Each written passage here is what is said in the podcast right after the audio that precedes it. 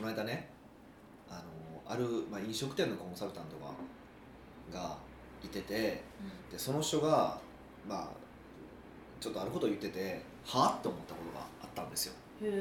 でそれが何かっていうとあの高くて美味しいのは当たり前やと。でだからあの僕はなんか1万円ぐらいで、えっと、美味しくそれぐらい美味しく食べれる店を探すのが最近は趣味ですと、もうだからそういう高いところは飽きて一周してえそうな今そうですみたいなことを言ってる飲食店コンサルタントがいてたんですよ。うんうんこいつほんま死んだ方がええなと思って。う ん飲食店コンサルタントのくせにとまあ飲食店コンサルタントのくせにとは思わへんけどまあでもあの普通でもそれ言ったやつ僕軽蔑しますけどそれ以上に飲食店コンサルタントが言うのは僕け超軽蔑しますね。もう人としてクソやなと思いましたけどね。えっとえ高くて美味しいのは当たり前、うん。だから1万円程度のところでそれなりに美味しくその金額で満足できるところ。味しいとこ探すのが大好きですっていうことを言ったやつだったんですよ、どこに軽蔑ポイントがあるのかお答えいただいていいですえまあ1個はかはい。一個は、えーそのもう高い高高い店は美味しいのは当たり前っていうその高い店ってざっくりくくり方しかしてないわけじゃないですか。うんうん。でも実際は高い店でもあの本当に美味しいところとそうでもないところととっていうのがすごいグラデーションであるわけですよ。うんうんうん。でまあ僕からするとそのヒレフス味っていうのもあるわけで。でヒレフス味ってヒレフスぐらい美味しい店って結局材料とまあ最良の材料を使わないと絶対ヒレフス味が出ないわけです。どう考えても。うんもともとの材料のうまみがあるわけだから。でプラスすごい技術があるあるわけじゃないですか。それを引き出す、その両方があるわけだから当然高くなるに決まってるじゃないですか。でそこに対してそのうんなんていうかな。その材料費ととうんとその技に対してお金が払えませんって言ってるのって僕は頭おかしいと思うんですよ。まずそもそも。うんうんうん。それに対してね。はい。っていうのが。当たり前っていうそのことがってことそうそう。だから多分高い店っていうくくりでしか飯食えてないんやろうなと思って。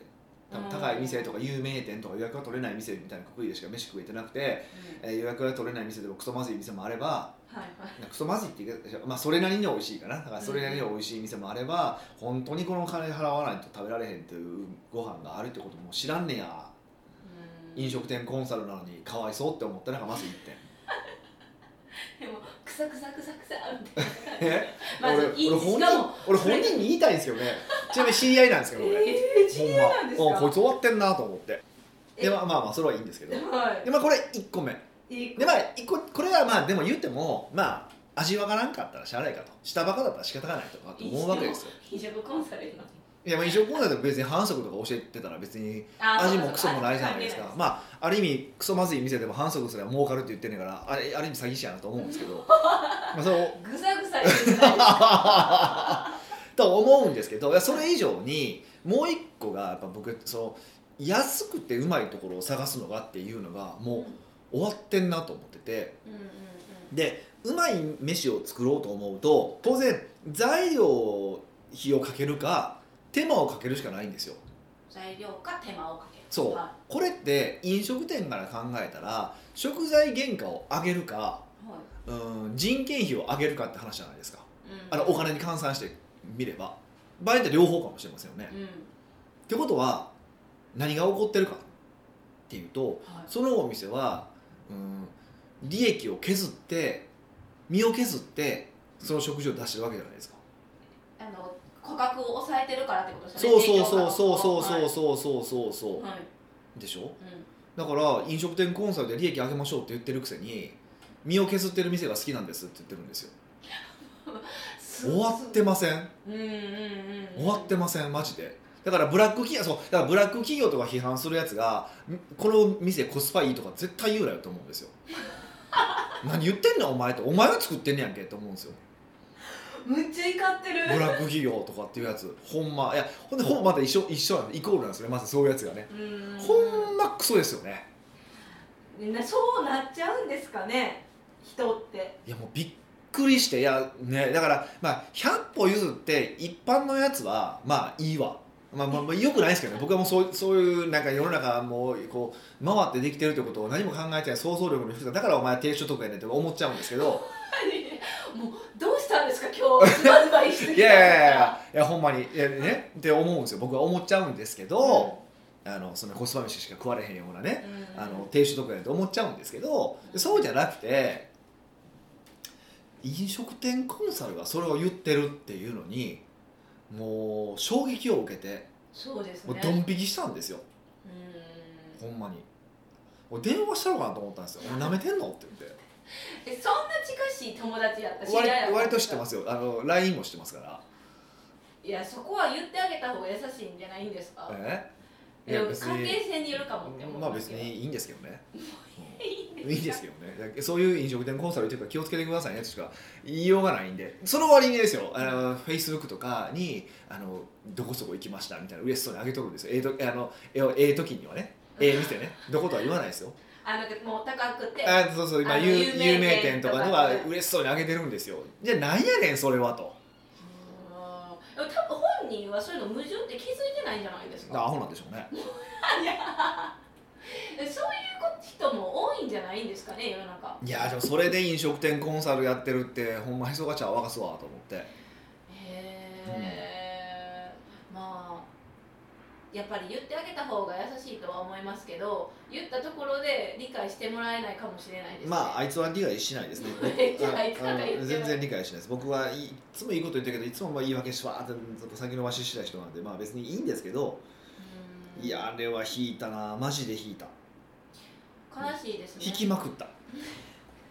えち例えばそれを自分のお客さん、お客さんクライアントが言ってたらどうするんですか、もう口すぐ言います。よ何を言ってるんですかと あなたはそれをいや心の中でも思うのは仕方がないよ。でもそれを誰かに言うってもう自分のもう下バカさと頭のバカさを両ダブルバカを世間にさらしてるんですよ。気をつけてくださいねって言います。まあまあ言われたなかったら気づかないですもんね。うん。いやお恐ろしいわ。本当に。本当に。下バカ頭バカ。ダブルバカいやでもそのなんていうんですか？みんな自分にはきあの甘く他人には厳しいみたいなところがあるじゃないですか。自分がちゃんとお給料もらえたら他の人は安く他のところからは安く買いたいって思ってるんでしょ？ってことそうそう。え世間一般大多数がそうですよ。終わってますねそれね。何を言ってんねんってで も日本ってそんな感じじゃないですか。あとあと思ったんですけど日本ってほんまに飲食店多いじゃないですか。で安くて美味しいところって特に大阪とかめっちゃ多いじゃないですか。からそういううん。感覚にやっぱなっちゃうんじゃない？コスパがいいお店みたいな。それはあのいや別にいやまあまあまあ、まあ、もちろん競争でそうなっていってるのはいいですよ別にな,、うんなってるしそそれが資本主義なんだからいいんですけどね全然いやいいんですよそれ自体は全然いいんですけどなんかそれをなんかそれと一緒にその反対側でブラック企業を増やしたりとか、なんかお店の利益をあ上げましょう売り上げよりも利益が大事なんですって言ってるコンサルタントが言ってると思うともう虫唾が走るなと思って。うん。いうことなんですよ。僕が言いたいのは。うん。そう何を言ってんねんこいつはとまあでもそい一投稿に対してそこまで考えられへんかもしれないです。ねでもそこ重要なところですけどねその方にとって飲食コンサルタントを名乗ってる限り。そうそうでしょ、うん。そうでしょ？でもそれがそこまでバカを露呈してるとは思ってないんだと思います。まあそうなんでしょうね。いやほんと引いたわあれ。マジで引いたわと思って。えーそれコメントに対して「いいね」とか「えいいね」とかするこあの発信なんですか？ちょっとわからないんですいけど。や違うちょっとまああるところでの発言なんですけど。あ発言なんですか？そうそうそうなんですよ、まあ発言にとどめといてよかったですね。なんか公開してしまういとや公開しようと思いますけどね。わかるあっちこっち言っていく感じはしますけどね。あれアホアホ発言をね。あ逆にそれがかっこいいって思ってるかもしれませんね。なんか高いところは当たり前やけど、まあまあある意味そうそう。それをそうそうそれと思って言ってるところがまたダサいでしょ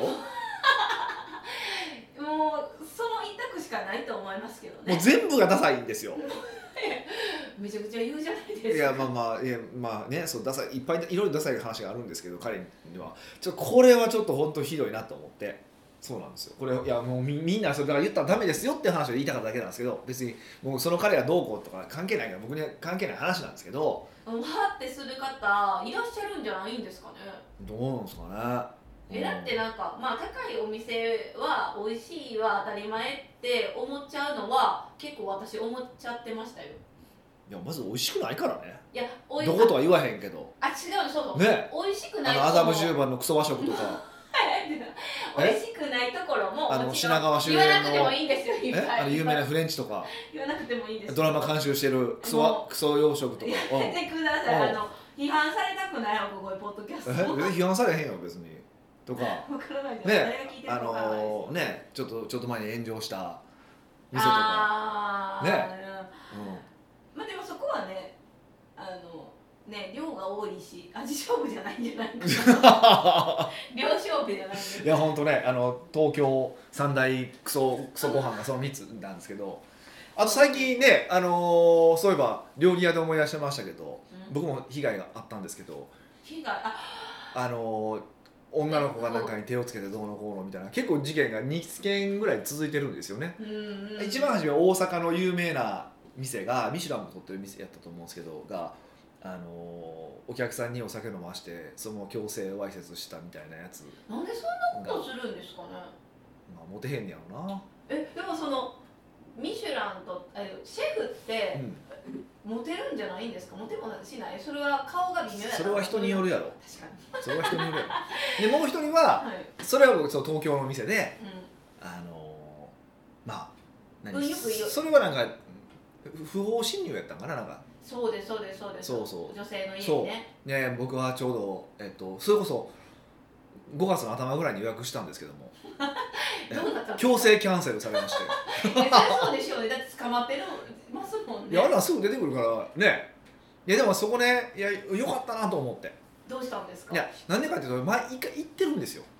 え？そうだった一んですか？回行ってたんですよ。でうん。大して美味しくなかったんですよ。まあまずくはなかったんですよ。うん。まずくはなかったんですその言うほど美味しくなかったんですよ。うん。でで何を間違えたかなんかまだ行ってみたいリストの方に入っててはい。で予約パッと取ったんですよ。急に。うんうんうん。うまくで取れてしまったからあラッキーと思って思ったらあれ？これ行ってそうでもなかったとこやなと思って。えはいそういう場合キャンセルしたらいいじゃないですかって今思ったんですよなんですけどあのキャンセルフィーが高かったんですよ。えキャンセルフィーなんてあるんですか？発生してますよ。で店によってはもうだって今100%とかもありますよ。一回キャンもうキャンセルするだけで。え？予約取ってそうそうそうそうキャンセルだけで？その先予定なんいやそう。当日とか前日やったうらんうんいやありますよえでえ？っと思ってはあって思ったと思ってまあでもまあ行きたいっていう人もいて多いし、まあ、話のネタにもう一回行ってもええかと思ってーうんうん。いくつ？しぶしぶ？ちょっと納得してた予定やったけど？行くつもりしてたらまさかの 強制キャンセルですよ。そういう時はお金払ってほしいですよね。そっちは強制キャンセルしたらお金取るのに。そう。無効理由でキャンセルすそうですよるんだったらね。そうですよね。楽しみだったんですよ。返してくれませんかって。やめてくださいよなるんですかね。え？今捕まってるんで無理ですみたいな。あそうなんでしょうね。そうなんでしょうね。いやーなんか残念ですねそういうの。なんかしょうもないじゃないですか。なんかお酒の力でそういうわいせつ行為するとか。まあしょうもないですよね。まあしょうもないけどまあ正直ほんまあのエロシェフ多いですよ。そういう。下心。あ確かに京都の和食も名刺渡したりしてたもん。あの連連絡先連れの連れの女子に聞いてた。あれあれ言ったっけ？それまた別で喋ってたらある、まあ、け結構綺麗な人がいてて、はその人はもう普通にもう自自分も聞かれたって言ってて。でまあそれよりよし私最近月に月一で行ってますけどって言ったけどね。こいつすげえなと思って。すごいな。ええ何なんですかね？それやっぱりシェフっていうブランドがあるから釣れると思ってるのか？うんまあ予約取れない店だったらだからまあその女の子はまさにそうでしたけどだから予約取れへん店でそういう店主の連絡先知ってたら開けてくれるわけですよ枠枠を。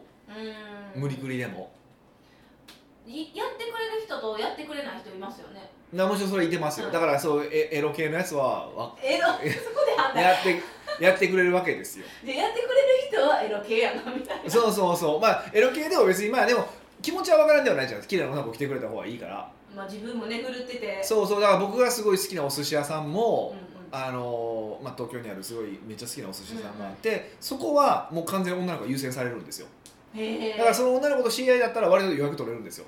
ああえその女の子はやっぱりやはり美人なんですか綺麗な人なんですよ。やっぱあー。りでねあの僕らは全然取れないわけですよ。でも美人やったら取れると。そうそうそう。で美人は美人はみんなの LINE とかでつながってるから、うん。それで言ってるんですよ。それも人脈ですよね。まあまあそうそうね。かめっちゃ金使う人なんですよね。あー。そうそうそう。だからそれはあるんでまあそれはだからねそそこまでだったらまあまあでもそれは別になんていうのその店主の勝手だからまあ全然いい全然いいといいと思いますよ。それはね。うん、うんうんまあちょっと常に勝手に聞くとかはよくないとは思いますけど。どことはあの京都のどことは言わないですけどね、はい、あそこはよくないとは思いますけど あのそう。でもそれはまあででもねっていう話ですよ。だからま皆さん道は外れずに。あ そうですね。あのお客さんに手をつけたらあの LTV 下がりますからね。基本はね。料理屋だけは LTV 上がるっていうね。不思議なあれはあるんですが、ほんまや。それはすごいですね。はい、基本やるべきじゃないですよということですね、北岡秀樹の奥越えポッドキャスト。奥越えポッドキャストは仕事だけじゃない人生を味わい尽くしたい社長を応援します。改めまして北岡です。ミカです。はい今回のご質問は？今回は、うんえっ、とドアストッパー壊れたさんからのご質問です。すごい早く買いに行ってください。あそうですね。あそうそれもそうだし初めての方で嬉しいななるほど。はい。北岡さん美香さんいつも楽しみに聞いています。あありがとうございます。早速質問です、うん。営業なので相手の気持ちを理解しろとよく言われます。うん。けれどどうやっていいか具体的な行動を教えてくれる人はいません。確か言語化の鬼北岡さんぜひ教えてください。になるほど。えらいあっさりとしたご質問で。いやこんなちょっと質問結構有料じゃないって今お読みながら思ったんですけど。有料というこ有料。とあお金的に？そうそうこれはすごいこれをまさに答えてしまったらうん。すごいセールスマンがいっぱい巷に出来上がるんじゃないかとああそうなんですね。思ったんですけどいやこの結答え知らないですよ。私はい。も知りたいわって思いまあした、なるほどね。はい、まあ相手の気持ちって分かんないですよねえですよね。うん。で聞いたところで嘘つくじゃないですか。うーん。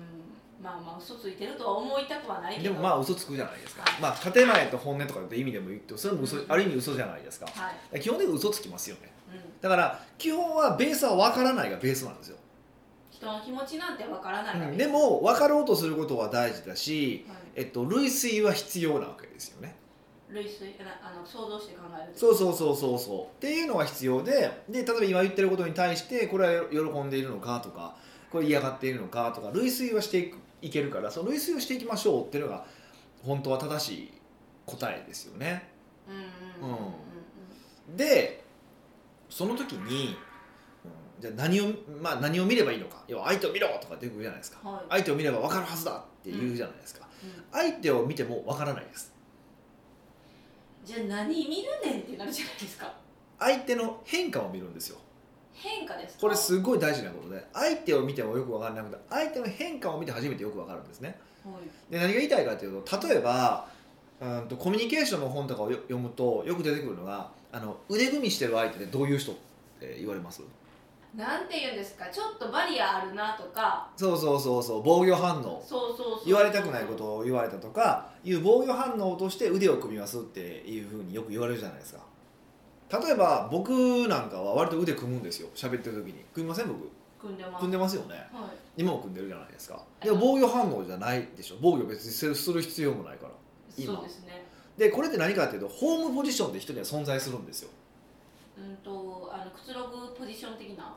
違う。えっとまあまあくつろぐっていうか、まあ、一番その自分が落ち着く体勢みたいなのがあるわけですよ。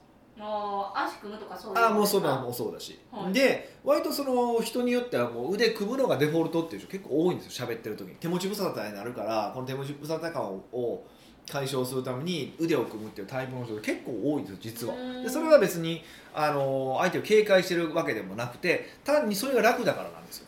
はい。腕を組むで重要なのは腕を組んでるかどうかじゃなくてそっからどう反応するかどう動くかの方が大事なわけですよね。だから相手の変化を見ようってそういうことなんですよ。うんうんうん。でそれが表情の変化の時もあるしあの声の変化の時もあるし、まあ、語気そのも語気ですよね。の動き。あの言葉の強さね。うんうん。であったりとかあと姿勢であったりとか。へえ、そういうところが大体まあ変化が分かるわけじゃないですか。うん、だからその変化を見るっていうことの方が大事ですよってことなんですよね。はい、ちょっと疑問が変化を見たからどうなんて思っちゃったんですけど。何か変化をしたということは心情変化がまあもちろん体ってずっと動かしておかないと気持ち悪いから、うん。あの動くっていうのもあるんですけど感情変化で体って結構動くわけですよ感情の変化で体がはい。例えばじゃあここで僕が嫌なことをミカに言うとするじゃないですか、まあ、悪口とかを。でもそこでグッとこらえることもあるわけじゃないですか。私はねそうそう。でもその時にこらえてて我慢して何か言いたいことがあるけど我慢した時っていしあの素のまあダメージないようにしようとしてその顔のふりをするけどやっぱ一瞬目が動いたりとかうんうんうんうん。眉毛が上がったりとか、うんっていうのはあるわけですあというこの言葉には響あのあ隠そうとしてるけどお怒ってんねんなとかなんか嫌な気持ちになってんねんなこっちは分かるわけじゃないですか、はってことはこいつこいつをもっと嫌な気持ちにしたければこの辺を責めればええんやってあるわけいですやばい窮地に追いやられてる。しかも私すごくすぐ顔に出るからすぐわかるじゃない。ミカの場合はね、はい。うんでもそうそうそういうことなんですよね。それが顔の場合もあれば表情の場合もあるし顔では隠してるつもりなんだけども例えば体が嫌なこと言われた時に腕組んでたんですけどそれがこう体が後ろに引くとかいうこともあったりとかするしあの体をこう斜めにしてしまうとかいうこともあったりとかするんですよね。うんうんうん。そういうふうにして見ていくっていうそのへえその人を見てても意味がなくてその人の変化を見ないと意味がないんですよ。うーん。あそうか。なんか腕組んだら防御反応とかそういうデフォルトの話じゃなく？デフォルトはデフォルトで存在するけどもそのデフォルトからどう変わったのかの方が大事なんですよね。うんうんうんだからその相手を見ようじゃなくて相手の変化を見ようが本当は正しいんですけどあんまりそう言わないですよねそれを。変化って何って突っ込まれるからでしょうね。でもその変化見た時に、うん。あこれは喜んでんねんなとかこれは怒ってんねんなとかは分かるんですか？その人の気持ちが分かるんですか？まあでも喜んでる怒ってる大体表情の時って分かりません。喜んでる時って普通表情どうなります？あの隠してない場合って。えニコニコになります。ニコニコになりますよね、はい。だから多分口角が上がるとか眉毛が下がるとか。うん。っていうのはまあ大体喜んでたりとか笑ってたりとかする時でしょ、うん。怒ったらどうなります？もう目力クイッみたいな。とか眉毛が上がるとか、はい。金か顔に緊張が走るとか、まあ、そうじゃないですか、そういうことですよ。へえ今思ったらあのーコロナ禍って結構みんなマスクするの主流じゃないですか。はで今営業さんたちも営業に行った時相手方がマスクしてたらあ表情は読み取られへんけど体の動きは読み取れますね。でも、まあ、今度ズームだから難しいですよね。えーとかもありますよね。やっぱこう、あるあるある。全然あると思いますよ。そういう時どうしたらいいんですか？どうしようもないですよね、まあまあまあ、まず体を見るっていうのはまあ大事だと思いますけどはい。とはいえってことですよね。そうですいや見れないのはあります。やっぱりやりづらいですもんコンサルティングとか。あこの人嘘嘘ついてんなとかそんなこと分からへんくなるから全然。ああれなんでなんですか？なんかまあ空気対面やったら空気感もあるし、まあ、物理的に見えるじゃないですか、うんうんうんズームも一応動画だからねあの見えることは見えるじゃないですか、うんうんうん。何がそんなに違うんですかね？なるほど体の微妙な向きとかは分かんないですよね。ある意味で言うと。足組んでるとか？もそうそうもそうそうとか声のなんていうかなこう声もやっぱりある程度こもるじゃないですか。だから生のその迫力というかがなくなるから。うーんでもそれは分かんないわけじゃないですか。あと w i f i の電波であの途切れたりしたりします。あそんなのもあるしね。そうそうそう。だから難しいですよねやっぱりね。で今からその営業ってすごい難易度上がってますよね。対面営業だけじゃなくズームだもありますし。いやいや上がってますよね。だから大変だと思いますよ。えもうどうしたらいいどうしたらいいかだろうかしかないですけどね。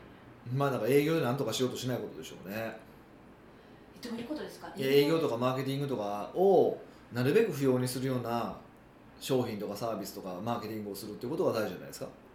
えー営業とかいらないマーケティングとかも省いていく売り物っていうのはいやまあ売りやすくしてください売れると省いて完全に売れるってことはないと思いますよね、うんうんうん。でも例えば、はい。えっ、となんやろ。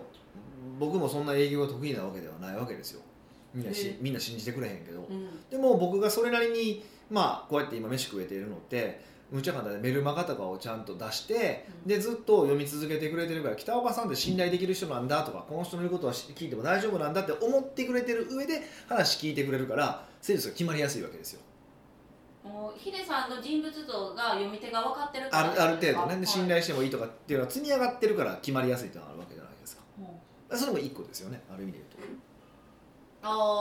自分がどんな人なのかを知ってもらうっていうのがまあ一個ポイント。一個の方はい法ですね。そうじゃなくても強烈に商品とかサービスが良くてうん。うんあの別に売らなくていいものを売るっていうのも一つもそうですし、ああ別に自分の商品じゃなくてもいいってうん、ことそうそうですねそうそう。っていう話ですよね。うん。だからそれはマーケティングの前の戦略で決まってるからうん。まあね一回のセールスパーソンでどうなる話でもないけどもうん。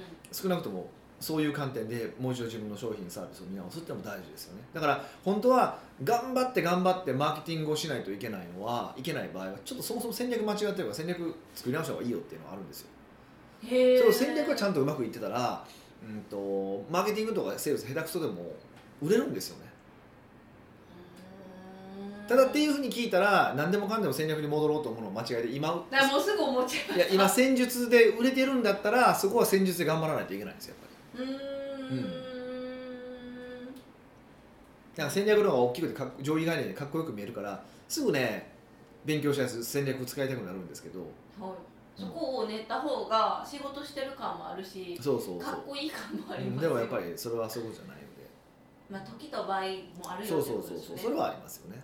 うん。うん。えーそのそもそもこの質問なんですけど、はい相手の気持ちを理解しろって言われるのはなんでやろうかって思ったんですよ。それは売れないからってことですか？まあ多分なんかもうアドバイスもないからとりあえず言っといたんでしょうね。あそもそもドアストップこストップは壊れたさんが悪くなくもうとりあえず上司としてなんかフィードバックしなあかんな、うん。で相手を見れば分かるだろうって適当に言ってるんじゃないかなって僕は思ってるんですけど大体そういうこと言うやつ大体そうじゃないですかあ具体的に言えないってことはそうそうそうそう自分も分かってないという。そう。だ俺やったら相手の変化を見てみって言うと思うんですけど、まあほうほうんう。ほうそこから気持ち類推してみとかさ。言えるやん。はい、うんでもその相手の気持ちとかを汲み取ったらセールスは決まりやすいんですか？そもそも。そうそうでしょえその人の痛痛みとかこう喜んでる怒ってるところが分かったらそこをついていくからってことですか？何に喜ぶのか何に痛みを感じるのかを理解できればその痛みをもっと理解しようとしてでその痛みを解決できるということを示すことができれば売れると思いません、いやもうなんかそんな簡単に言うけどそれそのスキルもあのあり必要そうと思ったんですけど営業には。えそれで変化だけ見れても次どうやって攻め込んだら売れるかっていうまたそそこにもスキルが必い要やいやだから読み取れるようになればだいぶそれはだって楽やから。読み取れたら分かるもんなんです読み取れたらある程度はね。ああだあだから読み取れたらここがやっぱり一番痛いところなんだな。だからここをもっと深掘りしていこう。うん。逆にここをすごい喜ぶポイントなんだな。じゃあここをあのもっとあのできるようにお手伝いしていこうってなったらあこの人は分かってくれるってなるわけだし、うん、こうこういう解決ができますよって言ったら買う買うと思いません、うん、思います。うん、それが話だと思います。そんななんか簡単に言われたら営業ってめっちゃ簡単やんって思っちゃうんですいやけど簡単とはいやでもうん難しいんだろうな。まあ、それができますとは言ってないからねでもそれをしようとしないことにはとりあえず一生できないからね。これスキルやから、あー好き。天然的にできる人もいれば、まあ、天才なはいますからね世の中に。コミュ力の天才いますからね。へえまあいろいろ課題も出てくるとは思いますけどまずは相手の変化を見てアプローチしようよっていう話ですね。すごい雑なまとめ方しましたけどまあそういうことですね。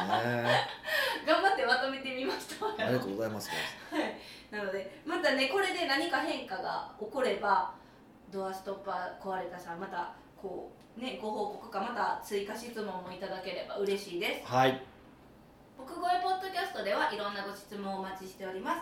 質問を採用された方には素敵なプレゼントを差し上げておりますので質問フォームよりお願い合わせください。はいというわけでまた来週お会いしましょう。